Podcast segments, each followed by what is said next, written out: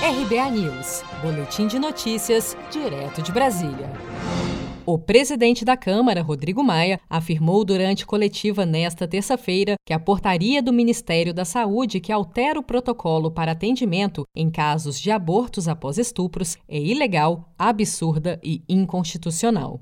A proposta, do meu ponto de vista, ela é completamente ilegal, absurda. Não, não é o Ministério da Saúde que pode né, é, tomar a decisão como tomou, na verdade, uma interferência numa lei. Então, do meu ponto de vista, é, o melhor caminho é que o governo pudesse recuar nessa, nessa decisão. Né?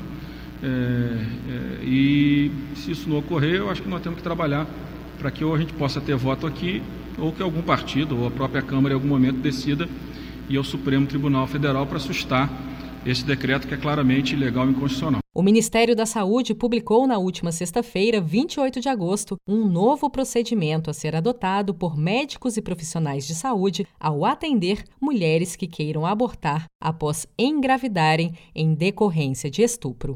Agora, os profissionais deverão cumprir quatro etapas antes da realização de abortos para casos já previstos em lei. São eles: 1. Um, relato circunstanciado do evento realizado pela própria gestante vítima do estupro, perante dois profissionais de saúde, em que ela deverá informar local, dia, hora, tipo de violência, além de identificar testemunhas. 2. Intervenção do médico responsável que emitirá parecer técnico após exame físico e ginecológico, laudo ultrassonográfico e demais exames complementares. 3. Assinatura da gestante no termo de responsabilidade ou, se for incapaz, de seu representante legal, que conterá advertência expressa sobre a previsão dos crimes de falsidade ideológica e de aborto, caso não tenha sido vítima do crime de estupro. 4. Termo de consentimento livre e esclarecido. Nesta etapa, a vítima deverá ser avisada com clareza, segundo o texto, sobre os desconfortos e os possíveis riscos à sua saúde,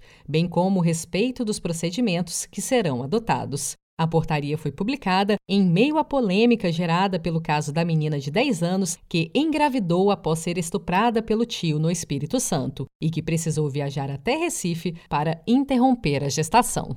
Se você quer começar a investir de um jeito fácil e sem riscos, faça uma poupança no Sicredi.